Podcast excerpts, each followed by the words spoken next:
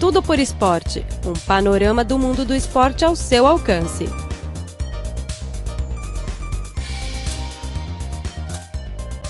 Olá, caro ouvinte, seja muito bem-vindo a mais uma edição do programa Tudo por Esporte. Sou Luiz Li e ao meu lado estão Denis Mero e Kaká Guo. Olá. Olá, caros ouvintes. Esta semana vamos falar as nossas experiências com a Copa do Mundo realizada no Brasil em 2014. Eu fiz entrevista durante a Copa do Mundo no Brasil. Kaká viajou para o Brasil assistindo a vários jogos da Copa. Denise vem do país anfitrião, né? Hoje, além de jogos, vamos ter também apresentar algumas curiosidades da Copa. Kaká, poderia nos contar sua experiência para o Brasil? A passagem foi muito cara e como você conseguiu os ingressos tão procurados naquela época? Uh, eu acho que a realidade é que a passagem não é tão caro como vocês acham. Eu comprei com passagem por menos de eh, 2 mil dólares. Mas quero dizer que é um voo muito complicado. Eu partiu da China, viu Sol da Coreia do Sul e Los Angeles dos Estados Unidos. Daí, como eu sou um chinês, eu preciso de ainda solicitar um visto dos Estados Unidos. Quer dizer que o complicado é o viagem é muito complicado. O voo demora mais de 40 horas para chegar no Brasil. Ah, e o visto é era muito fácil, né? Só com a, a só com o ingresso você pode pedir É, um visto. É assim, Sim. é, o visto para o Brasil é muito fácil com o ingresso e você só precisa de preencher uma ficha. Mas quero dizer que o visto para os Esta- Estados Unidos é muito, muito complicado. Sim, sim. Naquela época muita gente quer ir ao Brasil passando Estados Unidos. Eh, acho que o que foi mais difícil é o ingresso. A minha experiência é assim. Eu sei todos os meus equipamentos na casa que eu possuo para solicitar o ingresso. Eu pedi ainda aos meus amigos que vivem na Europa e Estados Unidos. Porque, como eu sabe, eles, estes dois estados recebem com a maior proporção de ingresso. Ele vai ficar mais fácil para solicitar o ingresso. É, Kaká deveria estar uma sugestão antes da Copa, né? então, e mesmo a seleção chinesa não tenha se classificado na Copa, os torcedores chineses ficavam excitados ao assistir aos jogos, quer na China, quer no Brasil. Um, eu sou um deles, mas infelizmente tinha, tinha que trabalhar. Eu não posso assistir o jogo sem pensar nada. E, além de trabalhar, ainda fez uma coisa muito interessante durante a Copa. Isto é a coleção de álbum de figurinhas. Coletei pela primeira vez um álbum, mas eu acho que muito era muito difícil encontrar todas as figurinhas dos jogadores participantes da Copa. Eu encontrei sempre repetidas. Eu comprei no, no quiosque, nas lojinhas na rua, naquela avenida Avenida Paulista, né? Além disso, existia a substituição dos jogadores antes da Copa por motivo de ferimento ou doença.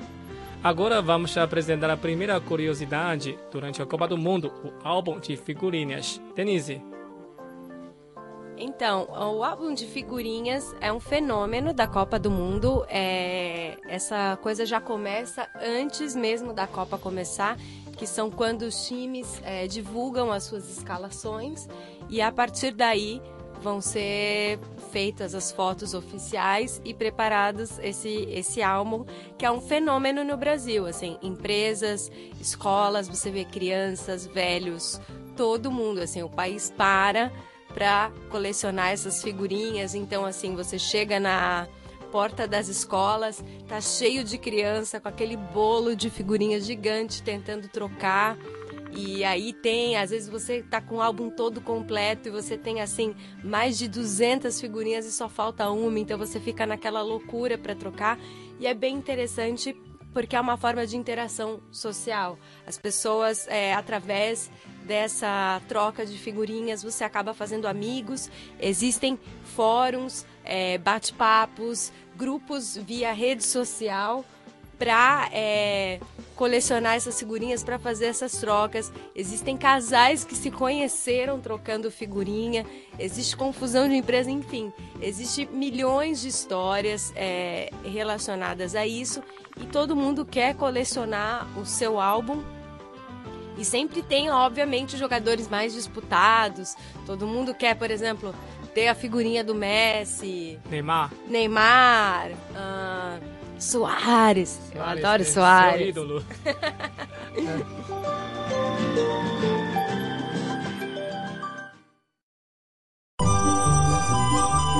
Clipboard oferece a página na internet desde o dia 20 de dezembro de 1999 em português.cri.cn, que foi reformulada em 2009, e a Cri Webcast Rio de Janeiro a partir de setembro de 2007.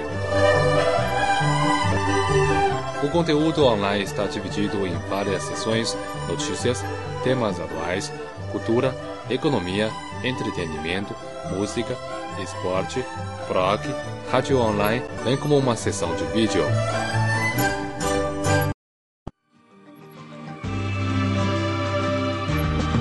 Você estava no Brasil durante a Copa do Mundo? Sim, sim. Eu estava no Brasil, eu assisti vários jogos, como é, era bem difícil arrumar ingresso, porque muitas vezes eles faziam essas, essas pré-vendas e acabava que, assim, você consegue mais se você tem um tempo hábil para isso e para procurar. Na época eu estava trabalhando, eu não tinha tempo de é, a- a- comprar e, a- e conciliar a minha agenda, porque os jogos do Brasil, ou os jogos das seleções principais, ou nos fins de semana, é muito difícil achar ingresso. Então, por exemplo, como o Kaká disse, se você pega um jogo Estados Unidos é, e Bélgica. Bélgica, é, no meio da semana, durante a tarde e tal, é muito mais fácil e muito mais barato que no caso eu não tinha essa disponibilidade. Mas é, eu vi vários jogos com amigos em casa e é muito legal que no Brasil tem esse fenômeno assim. Começou o jogo, para tudo. Principalmente, obviamente, quando é jogo do Brasil.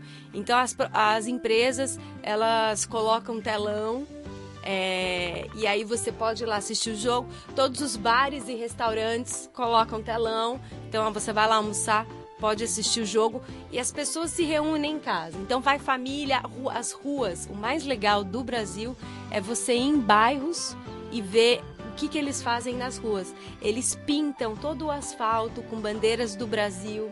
Eles colocam bandeirinhas pela, pela, pelo poste, nas paredes.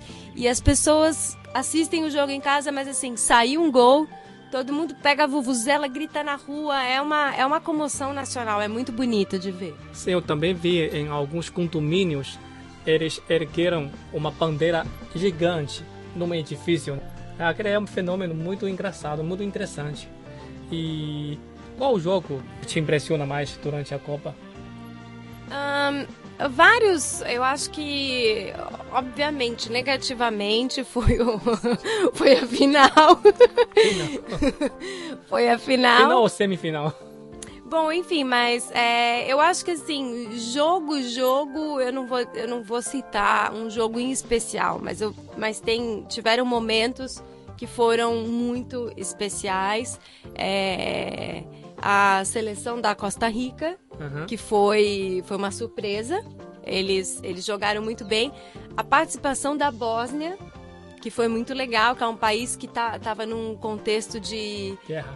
guerra, se recuperando e tal, e de repente eles estão numa Copa do Mundo. Então eles foram muito acolhidos e eu ficava muito emocionada de ver a de ver a Bósnia jogando. É, E fora isso, ver o, o Rames da Colômbia jogando. Ca- Ele é um craque absoluto. Pena que o, o, o resto do time da Colômbia não estava à altura dele. Isso foi muito triste. Uhum. E fora muitas coisas, muitas coisas interessantes. Uhum. Kaká, qual jogo te impressionou muito? Acho, acho que é o jogo entre Brasil e Alemanha. Porque, como você sabe, eu sou um grande torcedor para o Brasil também, desde muito, desde eu era criança. Mas quando, mas o resultado do jogo entre Brasil e, e Alemanha me surpreendeu muito, surpreendeu muito. Eu nunca pensava que o Brasil pode perder um jogo por seis gols. Sim, ah, eu também não nunca pensava que o Brasil perdeu com um resultado tão triste, né? Naquela época eu acompanhei, eu acompanhei quase todos os jogos da seleção brasileira. O único jogo que eu não acompanhei foi aquele jogo. E naquele jogo o Brasil perdeu. Então, para vocês, qual jogador ou quais jogadores você, vocês adoram mais durante a Copa do Mundo? Kaká? Uh, acho que acho que é o Neymar, sem dúvida. E é mais, mas na minha opinião, só o Neymar ficar no topo, os outros jogadores da seleção não ficam no mesmo nível, é uma grande pena. Se fosse todos os jogos, se fosse todos os jogadores muito ideal, acho que o Brasil ainda tem jeito para para pegar a Copa. Denise? Bom, é... Já falamos que seu ídolo é Soares, né? Ah, não, Rames, né? Rames, eu acho que foi o melhor. Ele não é o meu ídolo, ele não é meu ídolo. Meu ídolo é o Messi. Aham. Eu acho o Messi, assim, excepcional.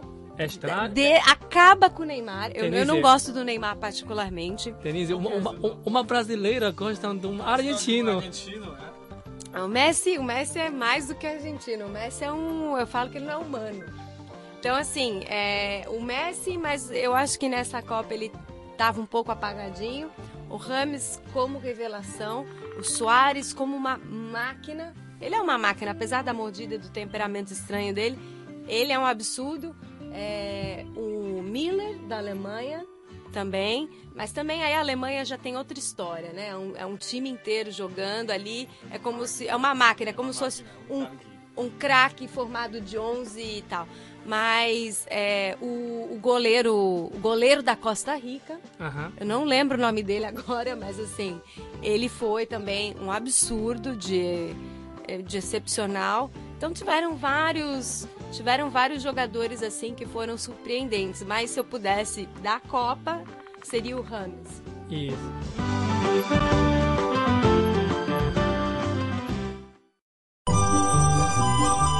O Cribor oferece a página na internet desde o dia 20 de dezembro de 1999 em português.cri.cn, que foi reformulada em 2009, e a Cri Webcast Rio de Janeiro a partir de setembro de 2007. O conteúdo online está dividido em várias seções: notícias, temas atuais, cultura, economia, entretenimento, música, esporte, rock, rádio online, bem como uma seção de vídeo.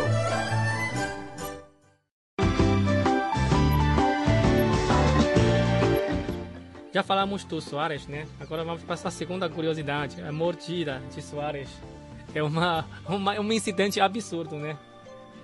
Olha, o Soares, depois da mordida, ele virou. Primeiro que virou piada, né? Então você via na internet, pegavam ele morder, ele mordia todo mundo. O pessoal fazia montagem com as fotos. Então o Soares mordeu político, mordeu celebridade, mordeu todo mundo.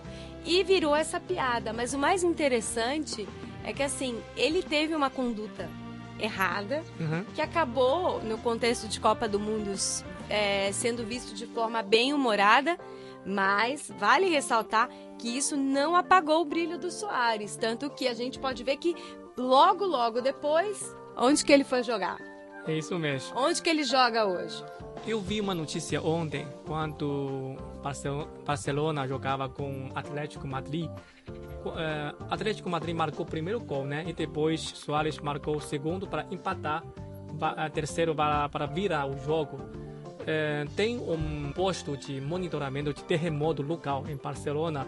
O instrumento de medição de terremoto acompanhou duas vezes ondas estranhas quando Soares marcou esses dois gols.